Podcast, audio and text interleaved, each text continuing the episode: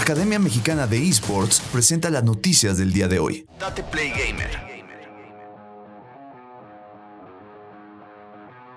Simus Blackley espera que la cultura de Activision vea un cambio positivo con esta adquisición. Microsoft anunció esta semana la compra de Activision Blizzard, una noticia que sacudió a la industria de los videojuegos. Este movimiento, como era de esperar, generó toda clase de opiniones en redes sociales, pues debemos recordar que la compañía detrás de mega franquicias como Overwatch, Call of Duty y World of Warcraft vive un momento crítico sin precedentes. Solo era cuestión de tiempo para que las figuras prominentes de la industria que también se pronunciaran y compartieran su opinión sobre el tema. En ese sentido, Simus Blackley, creador del Xbox original, recurrió a sus redes sociales para dar a conocer su postura. Sorpresivamente su opinión fue muy contundente y dio mucho de qué hablar. Simus Blackley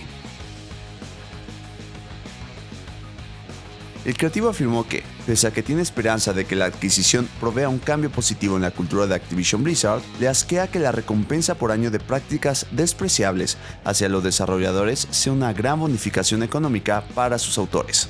No obstante, Simon Blackley se mostró optimista ante esta situación y aseguró que cree firmemente en Phil Spencer como líder y ejecutivo. Asimismo, considera que la compra de Activision Blizzard por parte de Microsoft es un movimiento muy perspicaz y podría ser una gran victoria para Xbox. Existen desafíos abrumadores en todas las grandes adquisiciones, pero solo veo problemas primordiales con la cultura de los desarrolladores en este caso, por encima de todo lo demás, aseguró. Finalmente, Simon Blackley compartió la historia de cómo fue Activision para presentar el Xbox original, pero se convirtió en el objeto de burlas en aquel momento. Es terriblemente extraño ver a la pequeña Xbox comerse a Activision. Algunos todavía en Activision recordarán que un joven Simus apareció diciendo cosas sobre una nueva consola de videojuegos solo para ser objeto de burlas. Me pregunto si hoy se acuerdan de eso. Yo sí lo hago, concluyó.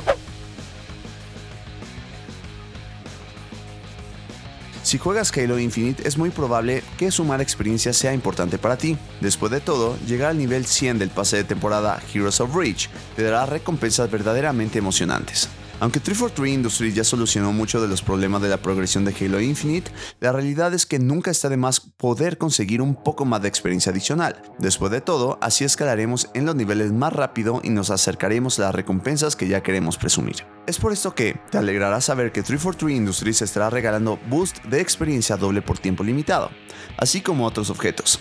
Eso sí, ten en cuenta que la promoción solo estará disponible por tiempo limitado. ¿Y cómo conseguir estos combustibles en Halo Infinite? Es muy fácil, lo único que tienes que hacer es iniciar sesión en el juego entre el 19 de enero y el 16 de febrero del 2022. Así de fácil, lo que conseguirás por iniciar sesión en Halo Infinite entre estas fechas es lo siguiente. 5 boosts de experiencia doble, 5 consumibles de cambio de desafío. Ten en cuenta que ambos objetos aparecerán de forma automática en tu inventario una vez que inicies Halo Infinite. Así pues, por lo único que tienes que preocuparte es por entrar al juego en las fechas establecidas. Bienvenidos al espacio gamer número 1 un podcast donde podrás enterarte de todas las novedades semanales, torneos, hacks, análisis y más del mundo gamer. Yo soy Tate y esto es Tate Play Gamer.